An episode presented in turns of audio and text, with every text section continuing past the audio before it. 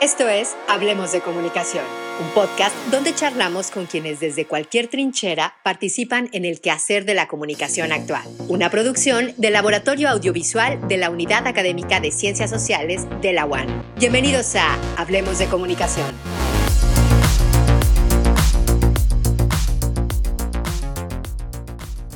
Hola, ¿qué tal amigos? Bienvenidos de nueva cuenta a su podcast Hablemos de Comunicación. Carlos Barrón, ¿cómo te encuentras el día de hoy? Muy bien, muy bien, Orga, ¿cómo estás? Este, esta mañana fría.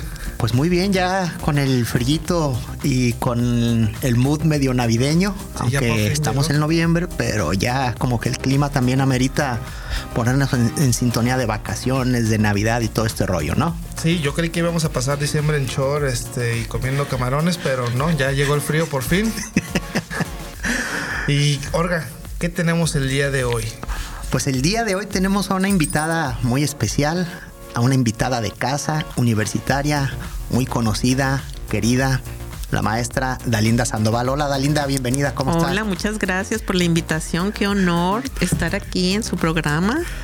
No, pues al contrario, gracias a ti por dentro de tu apretada agenda darte el espacio para acompañarnos aquí en Hablemos de Comunicación. Y bueno, Dalinda, eh, fuiste maestra del del alumno Barrón o no te tocó? Primera generación más. Primera generación, pero ¿de qué grupo? Híjole, ya me metí un problema. Ah, veo, sé. Creo que era la. No, no era la. no me acuerdo. Estaba con, estaba con el maestro Varo, con este. ¿Con quién más? Ah, con Néstor. Con Néstor. No, no fue tu maestra entonces, ¿eh? No, yo me acordé, su hermana, sí. que me dio clases. Marisa, mi hermana, sí, ella les dio clases. Eh, sí, fíjate, aquí creo que, que yo les comento, me gusta que me digan Dalinda por mi nombre, pero ya todo el mundo, pues por lo menos aquí en la universidad soy la maestra, ¿no? Maestra Dalinda. Y es difícil ya como que quitar ese, ese nombre eh, que me dan y agradezco de alguna manera que me sigan llamando maestra porque me dicen no puedo decirle de otra forma más que maestra. Y bueno, pues ya me acostumbré, ¿no? Sí, maestra. Así suele suceder. Sí. Dalinda, nosotros pues digo, ya años de conocerte, iniciamos juntos la, travesía aquí en la universidad, en los medios, en los incipientes medios en aquel entonces de la universidad. Del Centro de Producción Audiovisual. El famoso centro de el CEPA UAN. Ya lo hemos platicado aquí en algunos otros episodios ha sido recurrente mencionarte, al igual que el maestro Omar Guerrero y a pues, diferentes personas, compañeros que iniciamos aquí en los medios. ¿Recuerdas tú, Dalinda, cuando hacíamos conexión universitaria, por ejemplo? Sí, fíjate que el otro día me encontré una foto y ahí con el cubo eh, eh, me tocó esa vez, yo creo, hacer una entrevista de conexión universitaria y cómo fuimos creando, ¿no? ¿Qué, qué vamos a hacer? ¿Qué hagamos este programa, cómo le ponemos, qué nombre, y fuimos ahí haciendo varias cositas, inventando, ¿no? Inventándonos y sobre todo con estas ganas de, hacer eh, para la universidad productos de calidad. Sí, era un programa que, como bien dice la maestra, pues nos poníamos luego creativos de repente, ¿no? Teníamos un equipo humano reducido pero teníamos un equipo técnico creo que muy bueno, ¿no? En ese entonces siempre estábamos viendo qué inventábamos, qué creábamos. Y cómo fuimos haciendo los castings, ¿no? Exactamente. Eh, y estas eh, personas muy talentosas también que se unieron a, nosotros. Sí, sí, Carlos Galaviz, Cristina Espinosa, por ahí estuvo Aurora, estuvo Carito. Sí. Dalinda, recientemente por ahí tuvimos la oportunidad de, visitar la, la dirección, particularmente TV One y bueno, llama la atención que muchas de las personas que ahora están al frente de las responsabilidades de la comunicación universitaria, que tú atinadamente diriges como cabeza, pero tienes un grupo de colaboradores conformado por muchos exalumnos formados precisamente aquí. ¿Por qué no nos platicas? Bueno, antes para que la gente que no te conoce, los nuevos alumnos y, gente que no está inmiscuida en, en el quehacer universitario, ¿por qué no nos platicas ¿Quién es Dalinda Sandoval? Primero. Dalinda Sandoval, eh, pues es maestra de aquí de comunicación y medios eh, actualmente directora, pero siempre me ha gustado la producción audiovisual. Eh, Dalinda Sandoval inició hace mucho tiempo en, la producción, estudié en, la Universidad de Guadalajara, donde era como un equipo, grupo piloto, eh, era la segunda generación de, de lo que hoy es la licenciatura en artes visuales, pero que en ese momento todavía no era como licenciatura. Pero sí tuve la oportunidad de, estar al lado de, grandes maestros, uno de ellos Daniel Varela, que actualmente es el director del CAP, eh, Rafael Corquidi, que es una influencia y, lo pueden ver en mis producciones muy fuerte, que fue fotógrafo de Jodorowsky y que al llegar a la UDG pues marcó un, dejó una huella en todos quienes estuvimos ahí, ¿no? Eh, Boris Goldenblatt, el, el maestro que después se convirtió en el director de la licenciatura en artes visuales y que cuando llegó ahí con nosotros llegaba recién de Rusia y que nuestras clases realmente era con un traductor y que lo único que eh, yo le le entendía en ese momento era el da, sí, sí, da, da, y pues era muy complicado, pero sí muy, una parte eh, muy divertida y, son años que recuerdo con mucho cariño esa etapa de la UDG. Después me regreso a, a, Tepic, a una, a una empresa publicitaria, que en ese tiempo no había agencias de publicidad y que, se llamaba eh, Todo en Video. Y, me toca esta parte donde el, donde el cine se convierte muy caro y entonces los directores de cine eh, se mudan al video. Entonces, de alguna manera, aprendo a hacer cine en video. ¿No? Y todo este auge, por eso la empresa todo en video y, bueno, estas cuestiones que, nos tocaron de, de, la tecnología, ¿no? Y pues aprendí a hacer la cinematografía o hacer esta parte del cine cuando al director se le decía para todo sí señor. ¿no? No había, no te podían meter en nada más.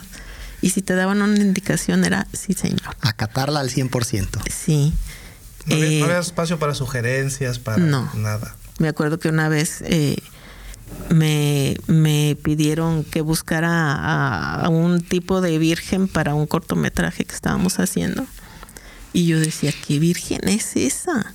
Pero yo le tenía que decir, sí, señor. ¿Y cómo? ¿Y cuál? Y me acuerdo que le pregunté, ¿y, cuál es esa virgen? ¿Cómo que no sabes cuál es esa virgen? Busca. Y bueno, pues fui a buscar esa virgen y, la encontré por ahí en el centro de Guadalajara, ¿no? Eh, sí, con todo eh, e, este aprendizaje desde el respeto, desde el si vas a hacer una producción, si vas a hacer cine, si vas a hacer lo que sea, o sea, no era decir tengo una cámara y lo hago y a ver qué sale. No, o sea, este compromiso de dirigir, este compromiso de producir y por lo mismo creo que en el 96 hago mi primer corto eh, donde eh, con todos los temores y todo digo pues sí lo voy a hacer pero dirigiendo por primera vez un corto y sobre todo como mujer, ¿no? Que también era muy complicado en ese momento. Eh, fue un corto que en ese momento mi abuelo estaba en la última fase, fase, en una fase terminal, y hablaba de lo que había sido su vida al trabajar en la fábrica de Bellavista. Entonces ahí creo que es el, el inicio con, mi relación con Bellavista, el pueblo obrero, claro, desde nacimiento, pero donde yo retomo y, veo que hay algo ahí en Bellavista, que hay algo que me llama, ¿no? Y bueno, por ahí ha sido mi, mi trayectoria también aquí en el Centro de Producción Audiovisual, en la universidad, las primeras eh, producciones que hicimos, eh, y por ahí han dado. Dalinda, ¿cómo fue para una jovencita, decidir estudiar esa carrera que entonces era novedosa, rara, fuera de la ciudad. Tú, bueno, me imagino viviendo aquí en Tepic donde lo típico era pues, o lo natural irse a la UAN a estudiar una licenciatura al tecnológico, luego existían las licenciaturas pues con más auge, ¿no? Que derecho, mm, carreras como medicina, en el tecnológico, arquitectura, etcétera. ¿En qué momento o cómo es este acercamiento, esta aproximación que tú tienes para decir, yo quiero estudiar producción audiovisual en Guadalajara? Fíjate que creo que fue todo casualidad. ¿Y por qué? Eh, bueno, yo siempre, eh, desde mi entorno y creo que de muchas chicas que estuvimos en ese momento, pues necesitábamos como espacios artísticos, culturales, y los buscábamos mediante el baile, mediante obras de teatro, mediante cosas así. Y yo era lo que quería seguir haciendo. O sea, yo encontraba mi felicidad en espacios de cultura, en espacios de baile, y yo quería irme a la Ciudad de México a estudiar las artes escénicas.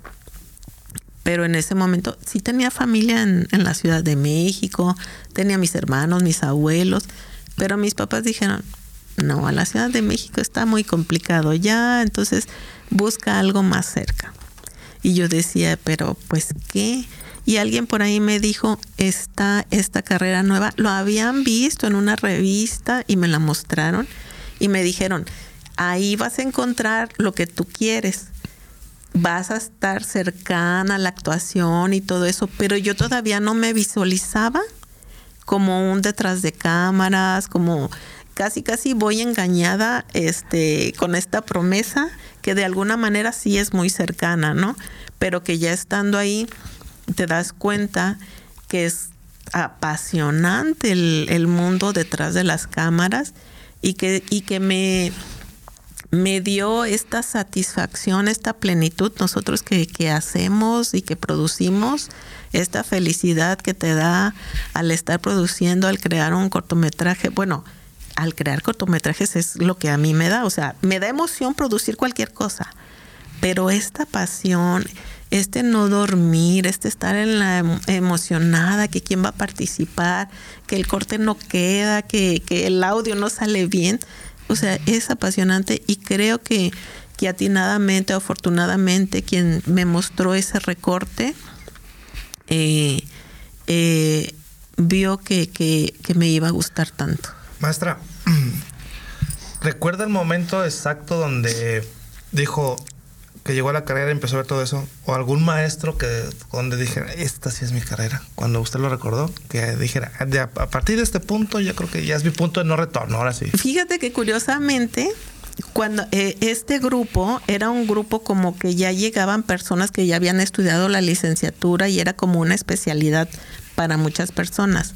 Entonces había quienes ya hacían trabajos pues experimentales sobre todo pues maravillosos y habíamos quienes no teníamos esta experiencia ni, ni trabajo con, con, medios y que eh, Daniel Varela, eh, él todos los lunes, recuerdo, nos dejaba una tarea y son tareas que yo me gusta dejar aquí en la carrera, como la historia de un vaso con agua o, cositas así, ¿no? De quién soy y son, son trabajos que yo me traje acá y que los implementé. Entonces, en ese tiempo, eh, nuestros trabajos lo hacíamos en VHS. Y ahí amontonábamos como tus cassettes para que los revisara el maestro Daniel Varela y todos los demás. Lo que queríamos era que nuestro trabajo quedara hasta el último, ¿no? Para que, para que la crítica, porque eran críticas muy duras, no, este, no fuera la primera, no nos tocara tan duro el golpe. Eh, y éramos un grupo de, compañeros que si no éramos los mejores, le echábamos muchas ganas. Y ahora te puedo decir que las personas que ahí fueron las mejores, que presentaron trabajos increíbles, eh, dejaron de hacer, dejaron de producir. Y quienes estuvimos ahí, este, cada lunes, cada, cada proceso, cada eh, oportunidad que se daba, y nos fuimos especializando, nos fuimos como amando poco a poco esta, esta el quehacer cinematográfico y de producción. Pero pues, no hay un momento, no hay, eh, quizá sí, en las primeras producciones, ¿no? Que, que me tocaba eh, en Guadalajara, pues hacer producción, asistente de producción.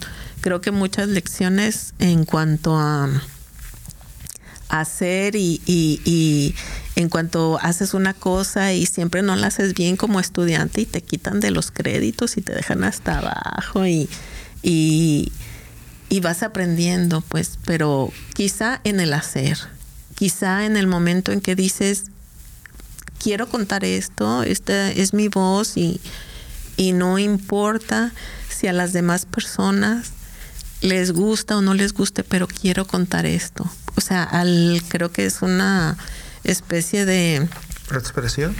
Expresión que es a nadie, nadie te la podrá dar más que tú mismo, tú misma, ¿no?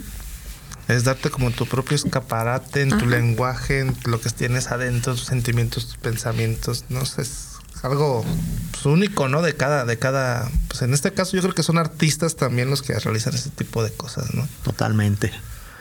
Fueron tiempos de Alinda cuando nos conocemos que tú venías, ahora sí que recién formada en esta área y por ahí coincidimos en aquel momento, no sé si recuerdas a, a Henry que estuvo por aquí, Enrique, que también había estudiado en la UDG, pero creo que guionismo, algo así. Ajá. Estaba aquí en el Centro de Producción Audiovisual, el ingeniero René Ábalos, y cada sí. quien teníamos, teníamos mucha, como mucha retroalimentación. Uh -huh.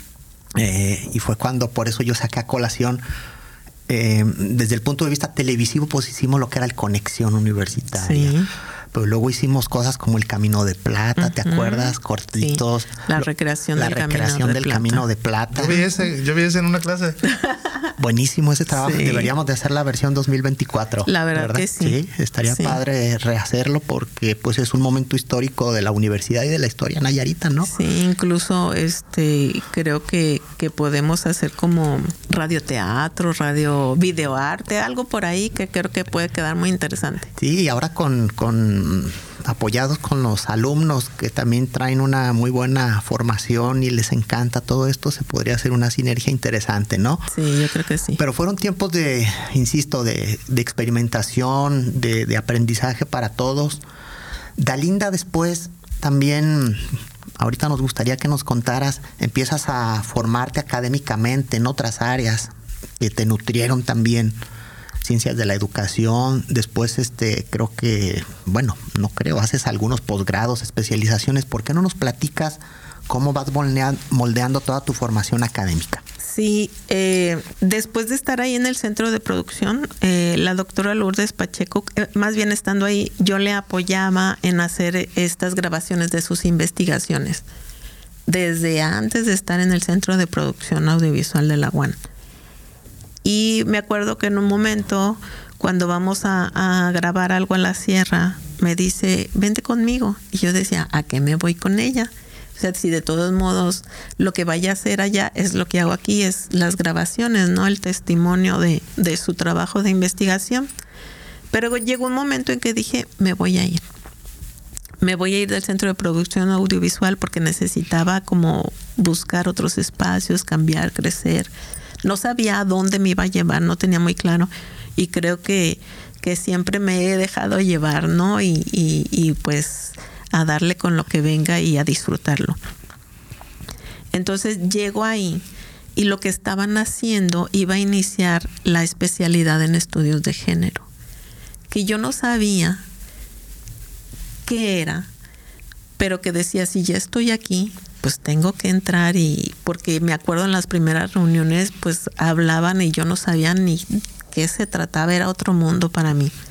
Entonces, inicio esa especialidad y me acuerdo que, que, que en el transcurso de la especialidad eh, estuvo la visita de un presidente.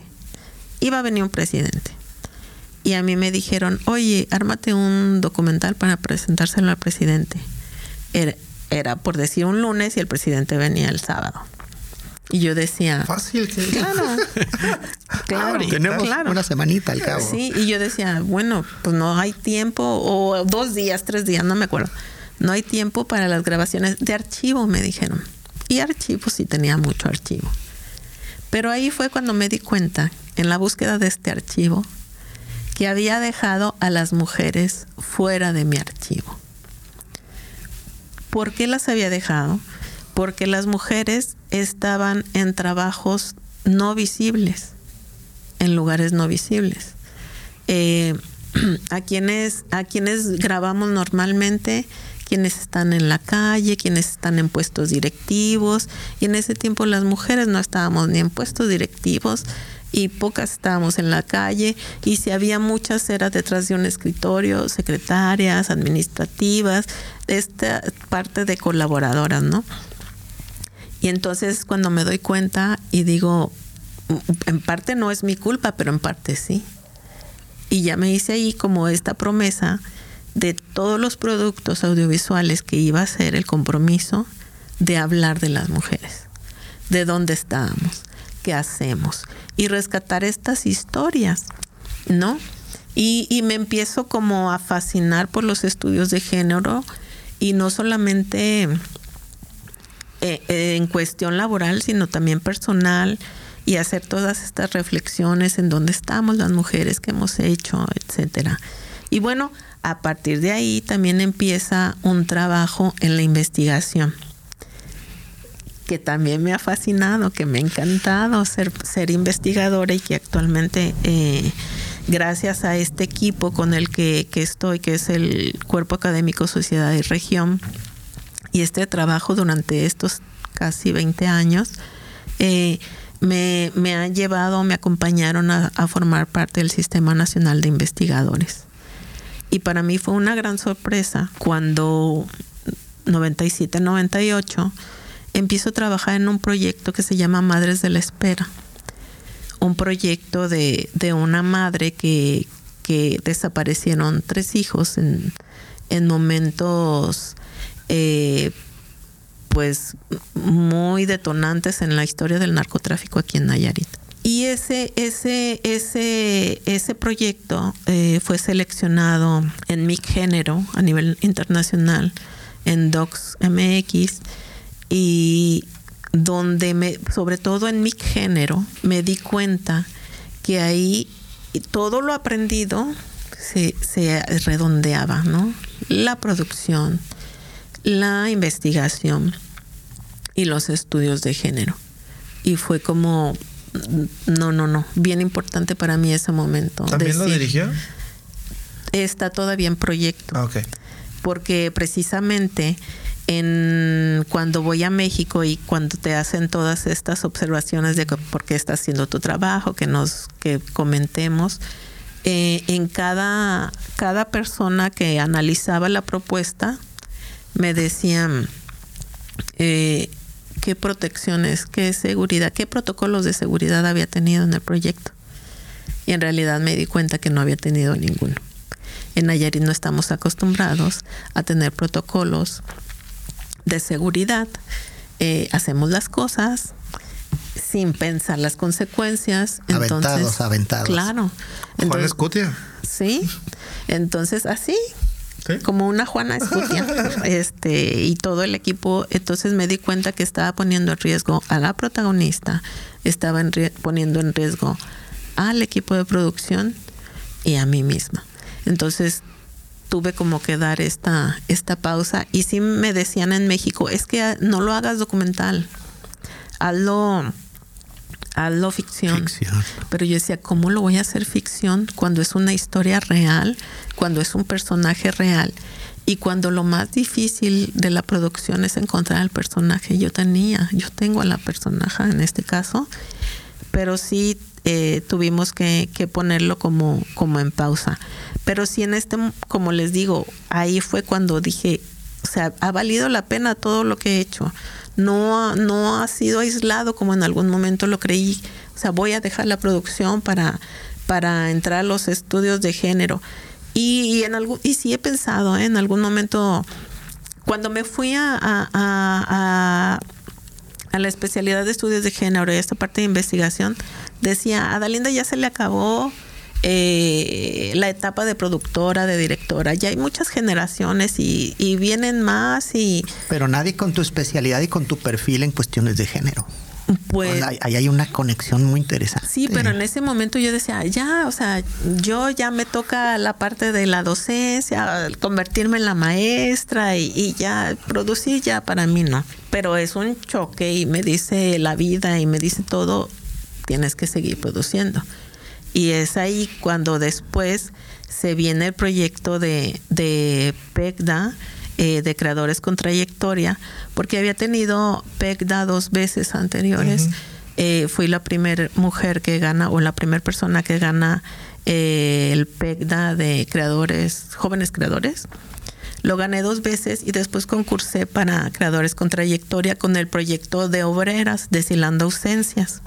Tu conexión con Bellavista de Nuevamente.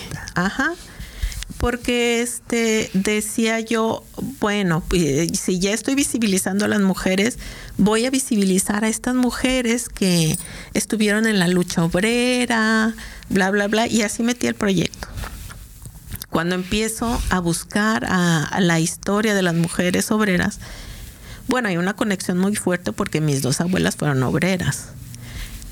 Y ya no tenía la forma de cómo entrevistarlas porque ya habían fallecido. Y dije, nunca se me ocurrió preguntarles de su vida, de qué hicieron todo esto. Bueno, y en el momento que hago esta investigación me doy cuenta que había obreras sobrevivientes, que todavía estaban esas abuelas, que ya no eran mis abuelas, pero que de alguna manera podía rescatar mi propia historia. Entonces dejé de un lado a estas mujeres que iniciaron el movimiento obrero y dije, tengo que rescatar la historia de estas mujeres de 99 años, 90 y 80, eh, que todavía nos pueden contar la, la historia. Y bueno, ahí estaba eh, eh, proyectado hacia un documental y sale primero un libro. ¿no? Ah, sí. Entonces, pues son dos cosas que van a la vez y que Obreras Deshilando Ausencias me ha dado grandes satisfacciones. No, no creí que iba a ser obrera lo que es. Fueron mil ejemplares de libros, se vendieron, se regalaron. Ya ahorita ya no tengo ningún libro, lo siguen preguntando por él. Eh, eh, hay obreras que no habían salido de Tepic, que no habían, que no conocían esta nueva carretera, este espacio que conecta Bellavista a Tepic y llevarlas al Congreso, hacerles un reconocimiento. ¿En serio no habían salido de Bellavista? No habían salido, no habían entrado a la fábrica porque ellas eh, cierra la fábrica y la mayoría de, del pueblo obrero queda muy resentido. Les quitaron sus trabajos, les dijeron que que iban a ser eh, dueños de una parte y siguen esperando esa parte. Entonces había un resentimiento tal que no querían entrar a la fábrica. Entran a través de, este documental, rescatamos esta historia. Eh, eh, ellas y ellos tenían un lenguaje, su propio lenguaje textil, había 300 máquinas en un espacio, eh, entonces cantaban a través de señas, se ponían de acuerdo, se enamoraban, hacían las fiestas y todo a través de un lenguaje de señas que, que ellas mismas y ellos crearon, ¿no? Entonces, obreras cada año, desde que, desde que se hizo, eh, se sigue pidiendo cada año para el día 8 de marzo para presentarlo en diferentes espacios. Y algo muy interesante y significativo, igual que rescatar la historia de mis abuelas, eh, fue hacer este grupo de trabajo, este equipo de producción, donde participan, ahora sí, que exalumnos y exalumnas desde la primera generación hasta la generación que había en ese momento, ¿no? Entonces también fue muy significativo por ese lado formar este gran equipo. Siempre, siempre te gustó ejercer esta parte de tu vida, de tu profesión, con un sentido social, ¿verdad? Yo recuerdo algunos de tus trabajos, por ejemplo, Árbol para un ahorcado, que tiene que ver también con, con Este, vacas de Quibiquinta también, Las ¿verdad? vacas de Quimiquinta, sí. Eh, ¿Por qué siempre este tipo de, de conexiones, como de regresarle algo a Nayarit de su historia? ¿Cuál es como, mm, ha sido de manera espontánea o es algo que tú dijiste, yo, yo tengo que enfocarme en eso? Pues yo creo que, que me gusta recuperar la historia, ¿no? Me gusta que las nuevas generaciones no perdamos de vista quiénes somos, eh, qué hemos hecho, por qué lugares hemos transitado. He descubierto que me encanta recuperar estas historias de vida. eh, y, fíjate cómo, regresando a Obreras, eh, en el, ya para cerrar Obreras, hay una persona que dice, y este eh, algo esta es nuestra historia y ya se nos está acabando el tiempo lo dice una persona una obrera que no era de las mayores y es la primera obrera que muere o sea y cuando lo ves nuevamente y, eso que, que con ellas cerramos el, el documental que hubiera sido si no hubiéramos rescatado esas voces que ahora pues lamentablemente ya varias, varias fallecieron, pero ahí está como un testimonio, como un libro, como eh, recientemente también eh, se masterizó Árbol para un Horcado. Eh, entonces creo que a veces, no sé si se me dé natural, no sé si, si me voy más por, por el pasado que lo actual y quizá lo podemos ver en mis creaciones eh, que aunque yo quiera cambiar de estilo sigo en el mismo no me, no cambio pues no sigo el mismo estilo de recuperar este este este pasado y que de alguna manera pues quede quede ahí para la historia no Mm, Escuchando a la maestra me doy cuenta que le pone muchísimo, pero muchísimo corazón este a, a sus, a sus documentales. Y no sé si estén en, en alguna plataforma donde las podamos ver para que la audiencia se dé una vuelta y vea de qué estamos hablando. sí están en Vimeo por ahí las pueden encontrar Ah, pues vamos a, este, vamos a buscarlas y les vamos a hacer el favor de ponerles el enlace en las Sí, hay que publicaciones. compartirlo, ¿no? Ajá. Yo por ahí me quedé también con alguna copia de cuan- de la masterización de Árbol para un ahorcado. Ajá. Este, sí gracias sí tienes copia, ¿verdad?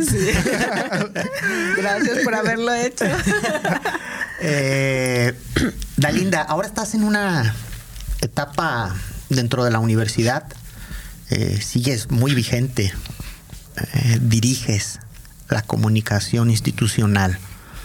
Platícanos un poquito, digo, nosotros tenemos más o menos el contexto y conocimiento de cómo opera, pero hay muchos, este- este podcast lo escuchan muchos alumnos también, ¿verdad? Y algunos, en alguna sesión que yo tuve con ellos, pues luego, como es natural, los muchachos cuestionan, preguntan, están aprendiendo. Y, y no particularmente de la UAM, pero en una sesión preguntaban qué era exactamente la comunicación institucional y cómo se usaba y para qué era, etcétera, aunque estábamos en una clase de radio, ¿verdad?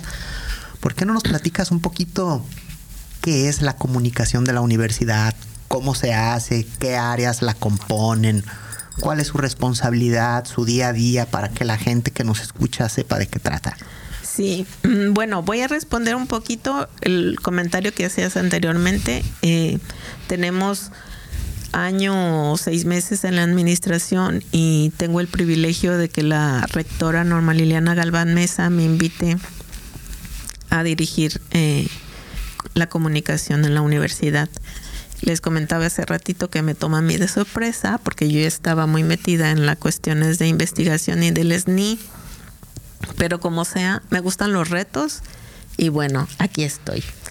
Pero me siento en este momento muy contenta porque el equipo de, coordinadores que está actualmente son exalumnos, exalumnas de, de, de la universidad, compañeros nuestros de, de comunicación como es el, el maestro René, Viridiana que fue de la primera generación, eh, Vida, Viridiana es la coordinadora ahora de, de, de medios.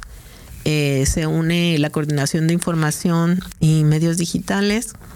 Eh, Vidal eh, Polanco, que fue segunda o tercera generación, segunda, generación. El famoso Vidal. el famoso Vidal, y que ahora es la coordinación de producción, lo que era TV One, que no quiere decir que TV One desaparece, pues por supuesto que no, pero que sí ponemos como una pausa lo que es TV One para armar bien nuestro equipo de producción.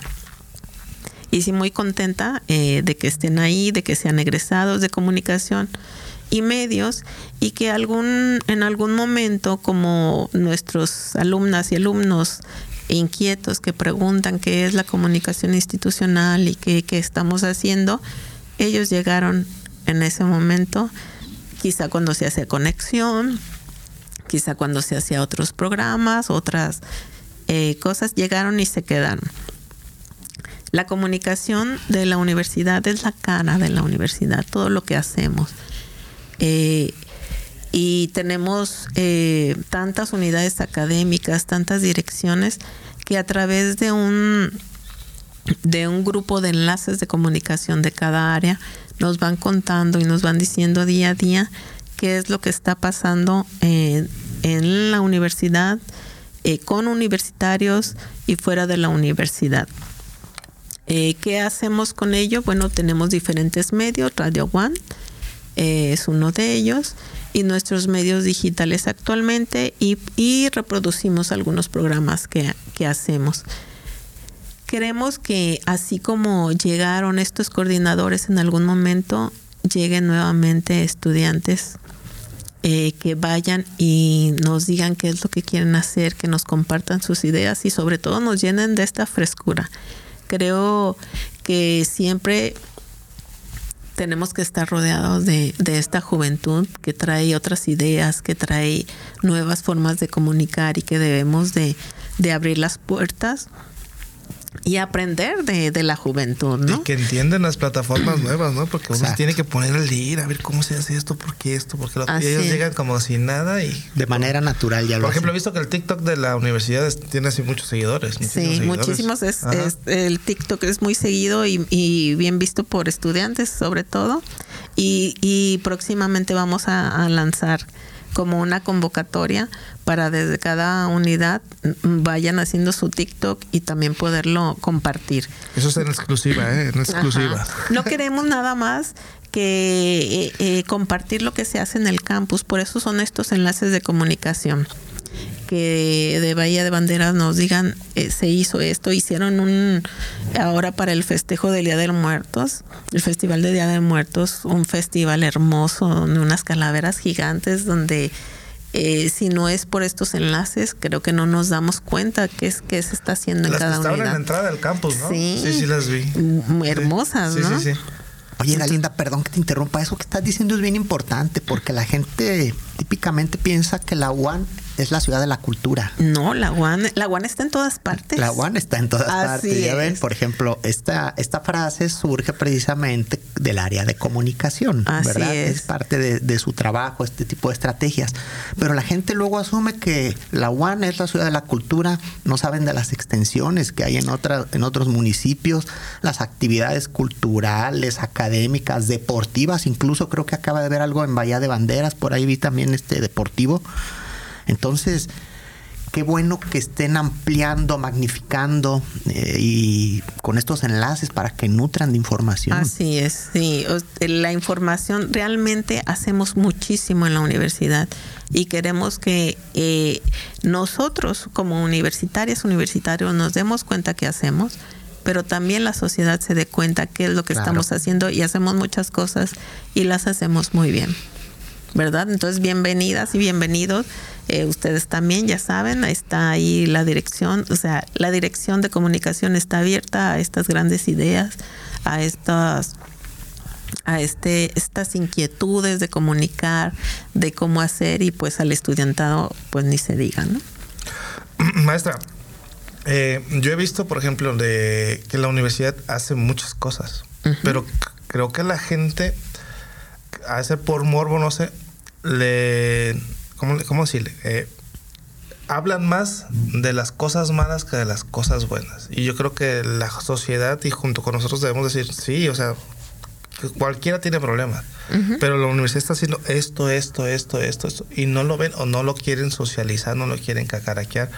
Este, yo creo que es responsabilidad de todos los universitarios, hablando de docentes, administrativos y estudiantes, este, compartir toda esta información que la universidad está haciendo, porque eh, hay investigaciones que pueden salir en beneficio de, la sociedad nayarita y este y no lo estamos haciendo como que nos da nos da más por el a lo mejor también uno es morbosillo pero también se mete más a ver las desgracias o las cosas malas que, la, que las buenas y deberíamos de tratar de invertirlo todos como universitarios Sí, quizá es que hacemos tantas cosas buenas que lo vemos ya muy natural, ¿no? Sabemos como universitarios que hacemos mucho, y entonces pues lo pasamos, ¿no? O sea, vemos lo que sale en las redes, pues sí, por ahí vemos, eh, porque si se fijan, hay muchas distinciones, hay premios, investigaciones, hay este cultura, congresos, entonces lo vemos como natural, nos hemos acostumbrado a que hacemos muchas cosas y las hacemos bien.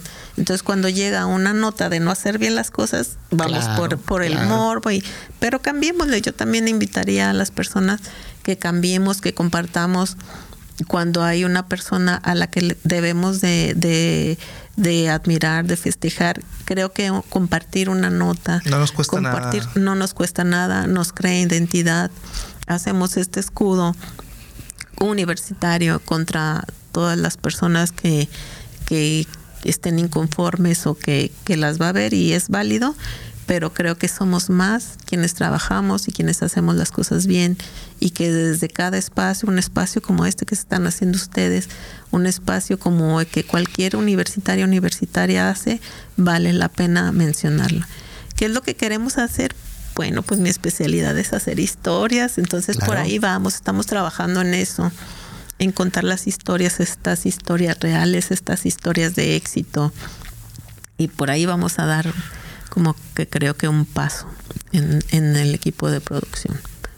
Fíjate que yo estaba, he estado escuchando Radio Universidad, digo, siempre la he seguido desde sus inicios y creo que viene alineado con lo que comentas también.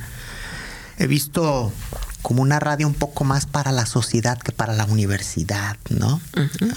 Eh, yo creo que siempre ese debería de, o debe de prevalecer ese espíritu, ¿no? Que la radio, al fin de cuentas, es un medio para la sociedad y no solamente para nutrirnos los universitarios de nuestra información. Claro que es importante y hay que atender eso, ¿verdad? Pero he escuchado muy buenos comentarios de gente de fuera, ¿verdad? Oye, qué bien los programas y yo creí que pasaban puras cosas para los universitarios, entonces creo que se está robusteciendo y cada día se está posicionando más la radio en el gusto de, pues ahora sí que de, de los nayaritas en general, no solamente de los universitarios, ¿verdad? Por ahí van los esfuerzos sí, también. Esa es la idea, esa es la idea, eh, eh, hacer una radio para la sociedad y no solamente para quedarnos con ella y que no salga de aquí lo que hacemos. Hay muchísimo talento en Radio One eh, y muchos esfuerzos que están encaminados a esos, a eso. este programas de rock donde llegan bandas en vivo a tocar ahí a, a, Radio One. Eh, y, queremos que cada vez más sea eso, esta plataforma eh, del gusto y preferencia de las y los nayaritas. y ampliarla, por supuesto, ¿no? Sí, claro, ampliarla. Por ahí escuchaba que pretenden que Radio Universidad tenga más alcance o algo, ¿no? Para llegar a los municipios. Estamos trabajando en eso. Excelente. Muy bien. Así que ya saben, ¿eh? Si quieren llevar su programa para allá, ah, bienvenidos. bueno, pues, órale. Bueno, eh, bueno. No te invitamos para eso, pero bueno. Pues ya está. Vámonos. La linda, hace más de 20 años que te iniciaste en la comunicación universitaria, en el entonces Centro de Producción Audiovisual, como ya lo comentábamos. Y ahora llegas como titular de, del área. ¿Cuáles son las diferencias principales que ves en aquella comunicación que se hacía hace 20 años o más y la que se hace hoy? Ahora vemos la importancia, tú lo mencionabas ahorita, las áreas que conforman la dirección. Hay algo que es comunicación digital o algo así, lo mencionaste. Antes pues eso hubiera sido como, ¿de qué me hablas, no? ¿Cuáles son las diferencias más trascendentes que tú ves en esta nueva comunicación con la que se hacía antes? Bueno, eh, de la forma de comunicación, primero al llegar ahí, eh, no tanto en la forma de comunicación, pero sí las personas que están ahí. Creo que es un grupo muy amplio, un grupo muy grande comparado a cuando estábamos nosotros y que éramos un equipo reducido que hacíamos muchas cosas en radio, en tele y, en prensa. Eh, en esencia, creo que, que comunicar va a ser siempre lo mismo. Creo que en esencia eh, necesitamos o, queremos contar lo mismo, lo mismo que hacíamos en conexión. No es nada nuevo y yo siempre digo, nunca vamos a inventar el hilo negro, ya está inventado, eh, pero sí estas nuevas tecnologías en donde tenemos que adaptarnos. Cómo cambiamos nosotros nuestra forma de comunicar, de hacer, de producir y ahora en estas nuevas tecnologías eh, cómo llegar a esas plataformas, a quiénes llegar, a hacer productos diferenciados, ¿no? O sea, no los que van a TikTok es un producto, los que van a Insta es otro, los que van a Facebook es otro producto a estas a estas plataformas. Creo que adaptarnos a las cuestiones digitales es lo que ha cambiado, pero la esencia de comunicar, de hacer, de crear creo que viene siendo lo mismo y el propósito también. Cambia la tecnología. La tecnología. Puedes segmentar de manera más fácil. Tú lo acabas de decir, TikTok es para cambia el lenguaje. los estudiantes, cambia el lenguaje. El formato. Pero al fin de cuentas lo que queremos decir es lo mismo, ¿verdad? Así es. Veo que transmiten, por ejemplo, el béisbol. Sí. Ahora, ahora con qué facilidad, entre comillas. Imagínate, imagínate antes hacer nada, los ocelotes. Imagínate antes, este, eso pues era imposible, ¿no? Ahora con streaming, con equipos relativamente ligeros o excesivamente más prácticos, económicos y demás, todo lo que puedes hacer con un equipo hasta cierto punto reducido de trabajo, ¿verdad? Sí. Eh, yo estoy muy emocionada con los ocelotes, Juan. ¿eh? Quiero decir que el primer eh, Van invictos, ¿no? En sí, vamos ganando. y ya vamos ganando. el primer partido yo decía, bueno, y aquí este el gol eh, cuándo, cómo, este, porque pues más o menos de fútbol, pero de béisbol eh, sí me hizo recordar que en alguna Navidad me llegó una Manilla, una manilla. Una manilla guantera, ¿no? Entonces dije, bueno, todo se relaciona en la vida, ¿no? Todo tiene algo. Ya le sabía. Sí, sí, sí. Este, y estoy muy contenta porque eh, creo que un grupo importante de, de, la dirección de producción de radio y de medios nos hemos involucrado en esta en estos viernes de transmisión de, de, de los partidos de los ocelotes donde trabajamos de manera unida desde las diferentes plataformas para mostrar quiénes son los ocelotes. Todos somos ocelotes, todas somos ocelotes.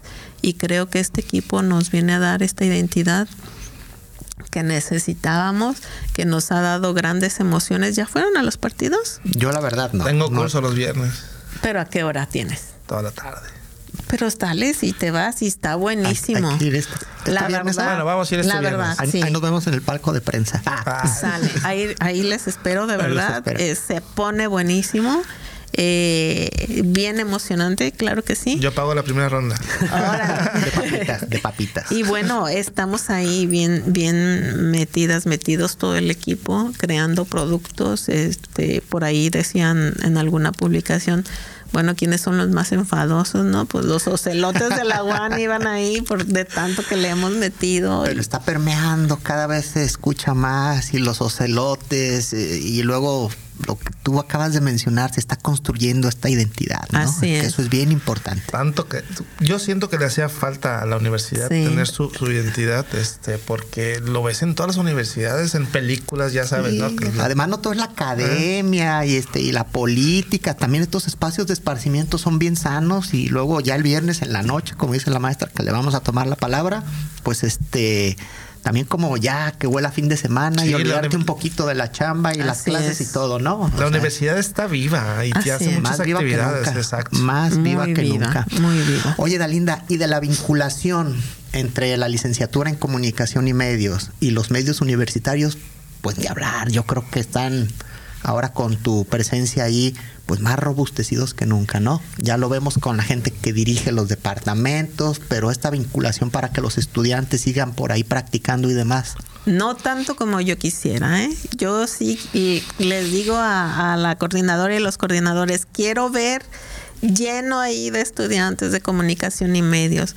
Ojalá que lo logremos, ojalá que se animen a, involucrarse con productos que son necesarios, que necesitan mostrar qué tipo de juventud eh, está en este momento, qué es, cuáles son sus propuestas, porque pues recordemos la juventud que es ahorita no es la que yo fui, no es la que fuiste tú, o sea, es otro tipo de juventud, entonces serán bienvenidas y bienvenidos a estos espacios. Hay muchos chavos con talento, porque yo tengo dos grupos, este, y son, he descubierto que hay chavos con talento, pero no sé, creo que les da como ¿Creen que es difícil acercarse a una oficina de, de medios de la UAN? Pues no, ah, diles pues que, que, que vayan, sí, claro sí. que Yo sí. les he dicho, las puertas están abiertas en, en, los medios de la UAN, en los que nos, diferentes que nos han visitado han dicho, no, es que se acerquen, pero no sé cómo que les In, da un miedo. Incluso ustedes, Hay que llevarlos de claro, la mano. Acabo de platicar con Vidal y ya nos estamos poniendo de acuerdo para empezar a llevar a los muchachos de tele a que vean ahí claro. cuando se produce en vivo y todo esto, cómo, cómo se hace, ¿no? Entonces sí, creo que también es responsabilidad de nosotros darles la patadita para que se animen. Yo como alumno de la primera generación voy a decir que yo fui de los enfadosos que estuvo atrás del ingeniero René. Así de mi es. espacio, de mi Nos espacio. consta. Pues, nos consta. de mi espacio. Tú eres de, de, de esos alumnos que, que, llegaron y se quedaron, ¿no? Sí, es, estuve enfadoso hasta que el, el, ingeniero René no le quedó otra más que decirme, ándale, pues tienes media hora. Y, y, tanto que aportaron, ¿no? O sea, en su momento y estás aquí aportando desde otro lado, pero que llegaron ahí a aportar estas grandes ideas que, que tiene que seguir así tiene que llegar y creo que las puertas deben de estar abiertas siempre para estos nuevos proyectos. Sí. Crear, no sé, mini programas o algo así, mini historias, donde un espacio para para estudiantes y ahí podemos trabajarlo, vemos que, que, se puede hacer. Hay que trabajar un proyecto sí, claro. que a lo mejor combine un poquito de podcast con audiovisual y que uh -huh. pueda salir por allá, no sé, sí, sí, este, sí. hay que... El siguiente semestre tengo guion, así que yo creo que sí. Perfectísimo. Excelente. Muy bien, pues Dalinda, este, no sé si quieras agregar algo, algo que tú sientas que se quedó en el tintero. Pues que agregar... Eh, pues no, creo que agradecerles. Eh, próximamente espero que antes de salir de vacaciones vamos, vamos a presentar un corto que se llama Cartas a Violeta.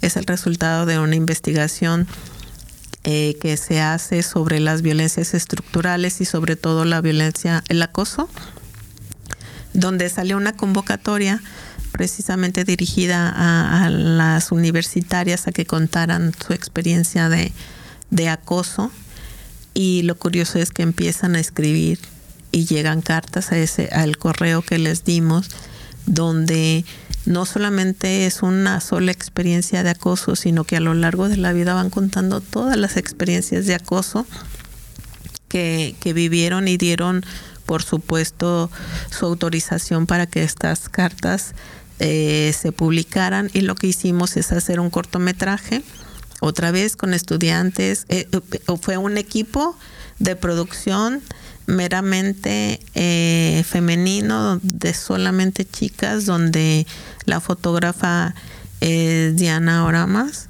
eh, hay chicas de, de, comunicación, eh, como Andrea Fonseca, de asistente de fotografía, Fergil de eh, audio, bueno, mucho talento ahí, un talento eh, equipo de producción, donde espero ya poderlo presentar, donde se hace también, se musicaliza y se hacen cosas pues así como yo las sé hacer. Eh, dirá alguien, tiene su propio estilo y no cambia mi estilo, pero sí cambia la manera en, en lo que estamos haciendo, lo que estamos compartiendo y estas experiencias de acoso, de violencia que vivimos las mujeres y que de alguna manera el que ellas al final escribieran gracias Violeta por permitirme expresar, por permitirme hablarlo, eh, por ser eh, un escaparate a todo lo que he estado silenciando durante años, creo que es muy, lo valoro mucho y bueno, pues invitarles a que nos acompañen. Claro que sí. Claro, claro que, sí. que, sí. no, pues sí. muchísimas gracias y por ahí vamos a acompañarlo seguramente. También el viernes con los sacerdotes. Perfecto. Ahí estaremos. Ahí nos vemos. Barrón, ¿algo que quieras tú agregar? No, pues agradecerle a la maestra. Sé que tiene la agenda muy ocupada, sobre todo porque hoy es lunes. Este, entre su, su, su trabajo de, en la academia aquí en la universidad y luego la, la dirección de medios, pues muchas gracias por tomarse el tiempo de, de, venir aquí a platicar con nosotros. Gracias a ustedes por hacerme esta invitación. Me la pasé muy bien. Dalina, muchísimas gracias. Es un placer siempre saludarte, eh, eh, escuchar todos estos proyectos y todas estas anécdotas y bueno, que no sea la ni la primera ni la última vez. Perfecto, muchísimas gracias. Gracias por estos eh, años de compartir, gracias por estos años de, de estar aquí y de seguir pues promoviendo, empujando el quehacer de la comunicación desde cada lado y coincidir a veces y otras veces distanciarnos, pero siempre como retomamos y, y encontramos este punto, ¿no? Así gracias. Es. Gracias. Y a ustedes que nos escuchan también, muchas gracias por su atención. Nos escuchamos el próximo episodio de Hablemos de Comunicación. Hasta entonces. Esto fue Hablemos de Comunicación, una producción del Laboratorio Audiovisual de la Unidad Académica de Ciencias Sociales de la Universidad Autónoma de Nayarit. Hasta la próxima.